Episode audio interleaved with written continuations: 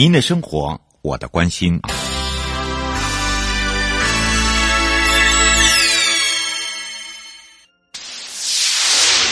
准备好了吗？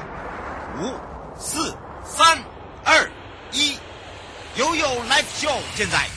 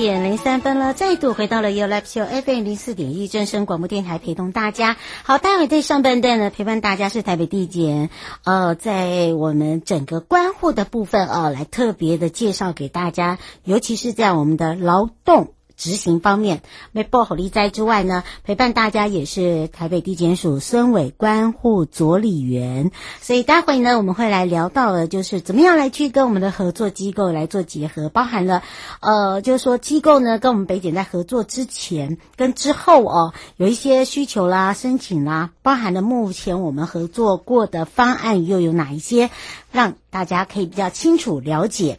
关护人的这个工作真的比较杂哦，那么当然有很多的事物必须要分工的，也让我们的听众朋友可以更清楚。那么待回到了台北地检许佩玲检察官要来讲到的，就是人跟人之间有时候呢，呃，会因为呃口角上面发生了冲突，那么当然里面就会有所谓的意见不合啦，啊，或者是说跟利益有相相冲的这个冲突的一个部分啊，那么就会变。对人家有时候呢，呃，可能你是无心的啊，呃，可能你的生活习惯、你的讲话方式就变成口出恶言等等。那听者有意呀，有些人了解你的人可能觉得，哎，还好啦，好，他就这种个性。但有些人不是可以这么接受你这么样的一个出口的呃话语跟这个语气的重要性啊。所以呢，大家也会来跟大家讲要小心，因为。在这里面会发生了一个，就是你可能这里面已经涉及到恐吓哦，这个恐吓才讲几句话就变恐吓了，所以要让大家清楚了。好，我们先回到了佐理员时间。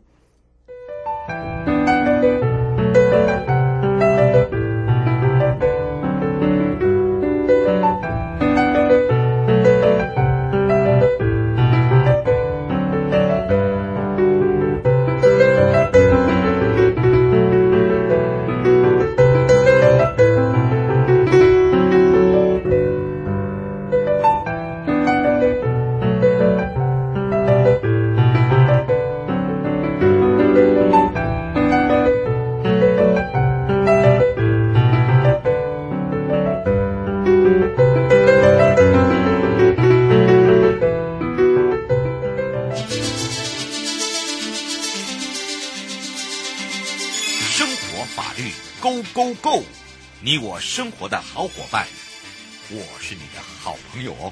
我是你的好朋友瑶瑶，再度回到了 You Live Show FM 零四点一正声广播电台，陪同大家。我们要开放全省各地好朋友时间零二三七二九二零，也预告了啊，今天陪伴大家是台北地检署孙伟关护佐理员。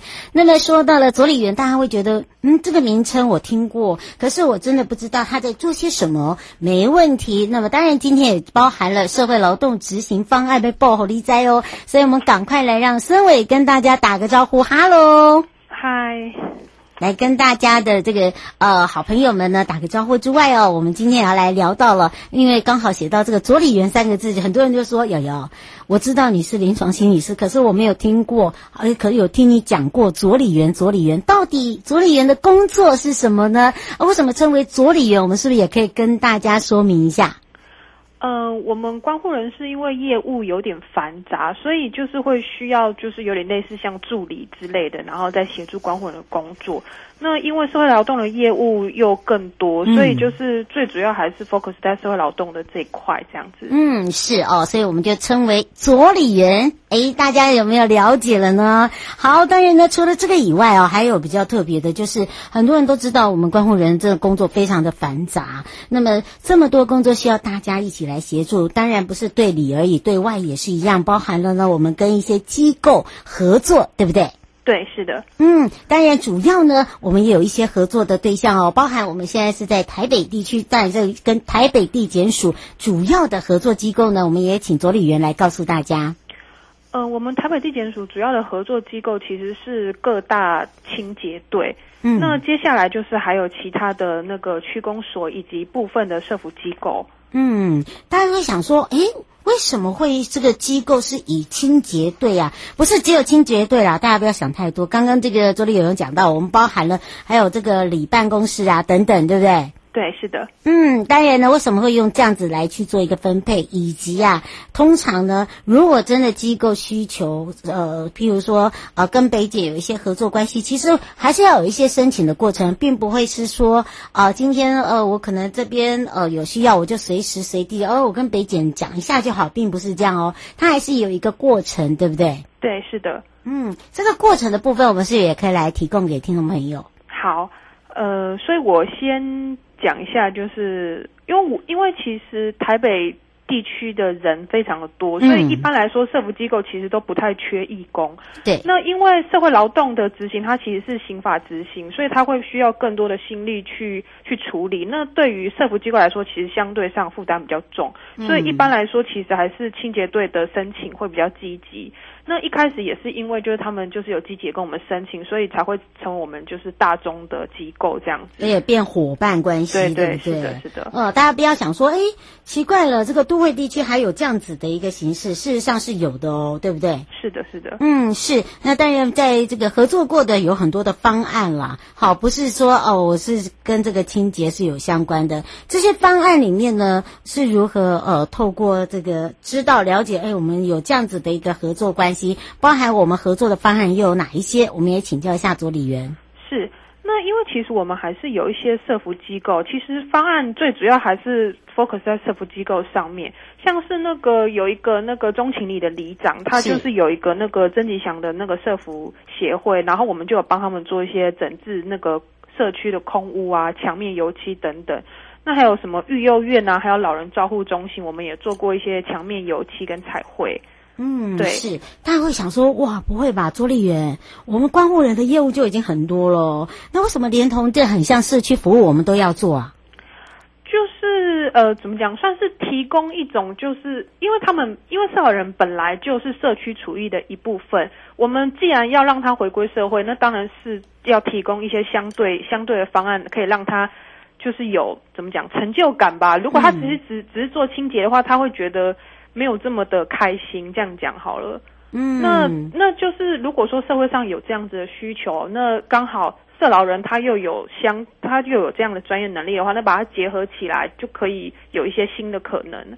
嗯，让大家也可以觉得说，哎，这不会好像就是说我们在做这个社劳，就社会劳动者哦，他好像只是一个呃，就算小时，并并不是这样。就是我们希望他有一个对工作的责任感，应该这样讲吗？对对对，就是就是让他有一个责任感，并且说他也可以，因为其实政府机构它容易让人家产生一种怎么讲向善的心吧？对。对他，他会看到各类的人，对对？对他会看到各类人，然后他也会就是从中就是一边学，然后一边一边体会，然后就是一边边一边去感觉他自己现在是什么状况，然后他未来可以怎么走。我觉得他这个对于像让个案导向上，其实是有一定的功效的。嗯，是啊，吴小姐想要请教一下佐理员啊，是之前不是说有让这些社劳人可以呃从事一些殡葬业哦、呃，譬如说呃洗尸啦等等，这现在还有吗？呃，第一件事情是。就我知道的，台湾应该没有洗尸的部分，因为洗尸其实是要有专业执照的。嗯，然后这是第一层，那第二层，第二层是说台北地检署目前是没有我们在殡葬，嗯、我们跟殡葬的话，其实只有做清洁打扫的合作。因为其实就某个程度上来说，就是你要尊重那个遗体，大体，也得要尊重那个家属家属。所以就是说，如果说今天是换个角度想，如果今天是我的父母亲死亡了，我可以。就这样接受是是一个受接帮忙，对对，其实他是会有一点点，至少我觉得在台湾的风俗民情上面，它不是一个很容易被接受的事情。嗯，对，那对，那就是为了大家的怎么讲，心态上的健康也好，就是它其实不是我们台至少我们这边不是这样操作的。嗯、对，一般来讲，死者为大了哦，对，因为走最后一里路，我们希望给他的是一个。安安定哦，让他非常非常的这个平顺的呃，将这个后事办完哦。对。那么呃，我相信大家刚刚这位小姐在问的，可能就是因为刚好之前这个新闻有在下标，嗯、我一直在讲这个下标题哦，要要看内容哈，不要为了那个大标哦。我们常常在为了大标在解释，有时候解释有时候会让大家有一个概念，就像刚才佐理员讲的，你可以愿意让你的父母亲如果再走最后一程，让他们来去做这些工作。那当然你，你你的呃，一般人民众会想说，哎，这有这种贺阻的作用，比如说不要再酒驾啊这些。可是问题是，就是说还会有一个就伦理面、伦理上面的一个考量啦，对不对？对对对。嗯，是。而且我们合作过的，其实跟社会服务是有相关的，譬如说我们跟育幼院啊、呃创世啊等等，是不是这样？对，我们。其实有，还有跟创世基金会啊，还有红道老人基金会，他们之前就是有办一些郊游活动啊，嗯、或者是说那种什么爷爷奶奶去跑步的那种，然后我们就是也会有去做活动的资源，就是现场包包便当啊，然后疏散一下人潮等等的。嗯，是让大家也比较清楚啦。不过我觉得哦，就是说机构，就是说在偏向于，譬如说像这种所谓的社交。好，可以就让我们这些这个劳动者哦，可以去做参与，因为他会互动嘛。对，他会互动。嗯，那因为其实很多劳动人他怎么讲？他会犯罪，其实有一部分原因是他的环境因素。那他可能思想比较封闭，或者他接触到人就是那一些，这就变成说他的。他就没有办法有一个很好的改善，那他就是借由这些活动，他其实可以认识到更多的人，然后可以接触到更多领域。嗯，是。对，熊先生想要请，我们只能接这个通。熊先生想要请教一下左理员哦，他说像我们这些社劳人执行社会劳动的话，呃，最大的利益是什么？就社劳人而言的话，那当然是说他可以就是就是可以不用入监啊，然后可能他用监钱，对对，对他然后他如果也没有钱的话，那他就是可以先暂时就是以先劳动，对，以劳动为主，嗯、然后就是如果说他可以缴钱，那当然可以有后续后续再做处理，但是基本上他就是他一边在做社会服务的同时，他一边又可以偿还他的呃怎么讲他的罪吗？嗯，对，所以就是他有他有双重的意识啦，而且其实。对于现在的社会来说，其实我觉得蛮多地区地方都是需要人工的。那像相对上来说，他们是属于公益性质的，然后又不用钱，只要。只要有人就是督导他们，其实是可以为社会带来很多的那个利益。是，其实我觉得哦，这个社劳社劳劳动者哦，就是说他每一个区域哦，在做社会劳动的工作项目不同。那么以北检来讲，其实我真的有看过，就是说像譬如说他在创世，呃，跟着这些这所谓的节俭活动，在办活动途中，他自己都有所谓的领悟哦，是就是说他把人家可能撞成只是重伤，还不到这个所谓的植物人，可是他看到这样子。一路走来这么辛苦的家人，其实他都会有感的啦。就是我们是用这样的一个方式呢，去启发人的善知。是，我们两个好像在教课，对，有一点点。对，那个启动一下大家的那种呃善的良知啦。哦，就对。然后第一个，他也会知道，他他可能因为通常社劳社劳最多就是酒驾。哈，嗯，呃，这个没有办法，不然呃，就就比较小型轻罪型的，对对对，对。那因为他是这个用时数去换，就这个金钱的部分哦，可以来去让他在社会上也知道，其实他很有用的哦。其实我们有看到蛮多社劳，社劳做到最后呢，也变义工了。有有有，对，真的有，真的是有，因为在我们手上就好多个哦，就是他觉得说。他真的有时间，因为有时候社老者他本来他的家境也不错啊，可能就是爱小爱喝酒啦，哈、嗯嗯，对，就是不太能够控制这一方面的那个，那情绪控管也不好啦，对对对对对，啊，就是从这里面去磨，哎，所以我们就我们觉得就是说培养的不错的这个志工，当我们真的欠人的时候，这是最好。最好的朋友就出现了，这是真的，这是真的哦。所以大家不用去想太多。其实今天为什么让这个左理员来这个空中跟大家分享，也是希望大家可以了解我们这些社劳人啊，嗯、以及他们的业务，包含我们台北地检呢，呃，主要的合作机构有哪一些？也非常谢谢我们的左理员，我们就下次空中见哦。OK，谢谢，拜拜，嗯、拜拜。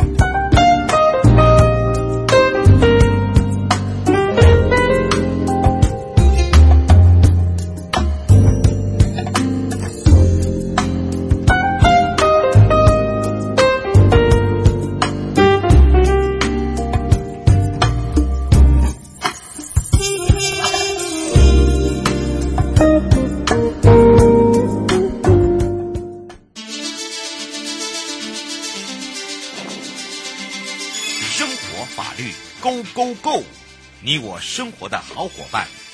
我是你的好朋友哦。我是你的好朋友瑶瑶，再度回到了 You Live Show FM 零四点一正声广播电台，陪同大家。好，当然呢，我们要来开放全省各地好朋友的时间零二三七二九二零哦，也预告了今天陪伴大家在台北地检许佩玲检察官时间要来聊到小心祸从口出啊。我们也讲到了这个常常大家发生冲突都是因为口出恶言，有些人会认为，那他讲的话呢，呃，比较针对性，但是因为他的个性就这样，好，所以有些人就不计较，但是不是每个人都可以愿意，呃，以不计较的方式来去看一个人啊？那当然，在这里面呢，包含了不管是这个言语啦、行动啦，你只要有一些带有威胁性的词语的时候，诶，这个时候到底会涉及到什么恐吓吗？哦，啊，不会吧？我只是因为。真的，我受不了了，我一定要把它讲出来。可是我并不是有心真的要这样做。好，这个为什么会有这样的一个情形？其实有很多的类似的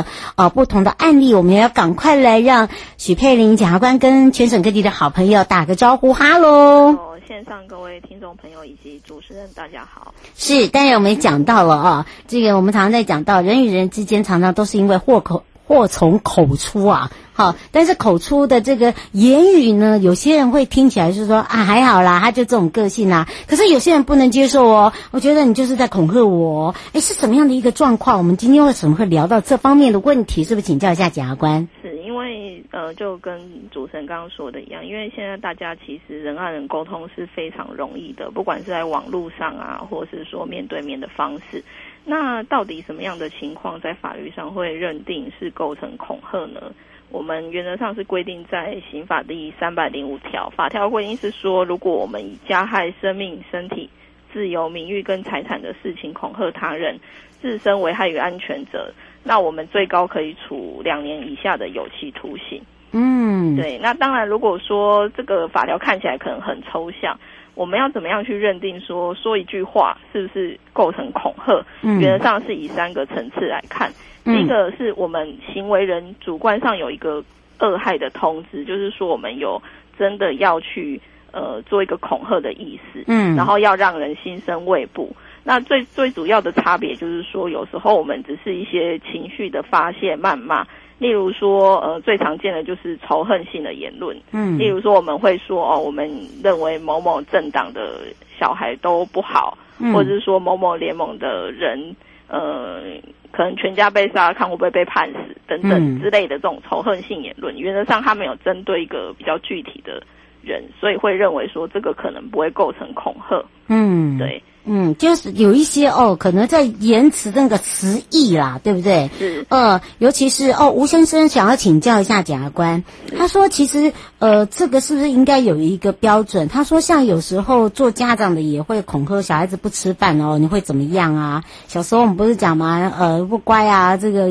呃，指月亮会被他写什么？耳朵。呃，对，割他写割耳朵。他说这个也也不算恐吓吧？如果这么严重的话，像老师有时候也会威胁小学生啊。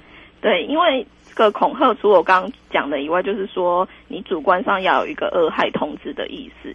那刚刚像你刚刚说的那个状况，可能主观上并不是说我要恐吓你，嗯，我只是可能要达成我的目的，嗯。那当然，第二个客观上你要有一个，我们法律上是规定的很严格，就是说你要针对五种法益去有一个具体加害的情形，嗯，就是说你要针对于生命、身体、自由、名誉跟财产，嗯。那你的言语也是要一个很具体的状况，例如说我们常常会说。你不要惹到我，不然我就给你好看。我会对你不客气，找你算账。这些话，其实，在法律上通常都不会认为构成恐吓，因为你并没有具体的指出说你要怎么样去对待这样的人。嗯，对，这也也是一个需要大家特别注意的。那另外一个通知的部分，就是说你也要能够确定说你这句话有到达别人的耳朵里面。嗯，那这个不管是用间接啊，又是也就是说用书面啊，或是言辞、网络留言这些都算。但是有一种状况不算，就是说如果你只是在外面去放话，或者是说你是跟第三人讲，嗯、但是你并没有请这个第三人去转达这个被害人的意思的话。通常这个也不会认为是构成恐吓。嗯，是林先想要请教一下检察官哦。他说有些人会诅咒，诅咒跟恐吓不一样吗？是这个我，我我我也是要跟大家去理清的。就是说，大家可能会觉得说恐吓好，呃，诅咒好像就是一种很严重的恐吓。其实，在法律上来讲的话，例如说像下地狱啊，会有报应、天打雷劈这些东西，我们会认为说它都是属于一种急祸。福祸吉凶的卜算，或者是一种怪力乱神的一种说法。嗯，那因为这个东西并不是一个自己的能力所可以控制的具体手段。所以，我们顶多只会认为说它是一种滋扰，但是我们不会认为说它是一种恐吓。嗯，是刘小姐说，您刚才讲的这个不算恐吓的话，那那基本上像您刚才讲的这个扰乱滋扰的话，它这个也会有罪吗？这个东西原则上，如果说要看他的行为具体来看，那如果说他真的呃可能构成一些社会秩序维护法的情形的话，那就是由行政机关去裁处。嗯，对，但是如果说你要构成刑法，因为刑法它在法律上要求会比较严格，因为它是有一个有期徒刑，一个身体的拘束力，所以说这个部分的话，通常会认定的比较严格。嗯，是方小姐想要请教一下检察官哦，她说有时候邻居啊是在常常会讲讲口出恶言啊，但是都没有第三者，都都是只有这样子双方的话，那基本上如果要告他的话，这样告得成吗？应该是说看他所谓口出恶言是指什么。假设说是是刚刚我说的这种恐吓的状况，就是说可能我要我要杀了你，我要我有拿刀或是拿枪去指向你，那这部分可能是恐吓。那如果说他只是骂一些三字经，或是说贬低你的人格，嗯、那这个可能就是公然侮辱，或是妨害，或是诽谤的问题。嗯，对。那当然最重要的是说，如果嗯当场没有监视器或是录音的状况，那最好的状况就是说有证人。对啊，不然的话，就是如果你没办法收证的话，在法律上可能会沦为各说各话。那原则上，法官或是检察官他不会单单纯的相信。某一方的说法，嗯，所以说这部分还是要搜证，而且像一般的管委会的影像哦，它基本上也不会有声音哦，这可能要跟大家讲一下，因为我们看到很多人在佐证，啊，那就听不到你的声音变，我们要读读唇语吗？是是是，没错。哦，这个可能要来提醒大家一下。其实我们常常在讲到说，哦，这个以和为贵了。好，但有些人的这个个性可能就像刚刚检察官讲，他可能比较属于，呃，讲话就是喜欢带脏字啦，哈。这些你说要把它变成恐吓就比较难了，对不对？对，嗯。那另外还有一个比较要特别提醒醒大家，就是说，呃，我们会认为说你要有心生恐惧的情形。那当然，什么叫心生恐惧？对呀、啊，你要怎么样恐惧法？通常我们会以客观，就是说你一般人听到这些话会不会觉得害怕？那最简单的就是说断手断脚啊，然后让人来打你啊，或是杀你啊，这种通常客观上比较没有疑虑啊，就是大家会觉得说都是会让人心生恐惧。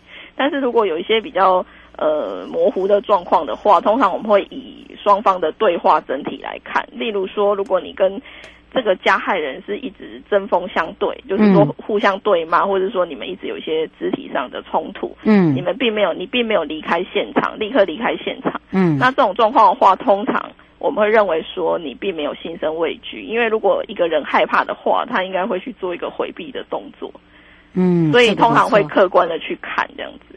嗯，这这个我们也是要一再的提醒大家了哦，就是说你要看你那个方式是什么了，对不对？对，嗯，最后有没有特别提醒大家的地方？呃，特别提醒大家就是说，如果说我们恐吓的人啊，如果是特，如果是针对公众的话，这个会另外法律也有一个恐吓公众的处罚。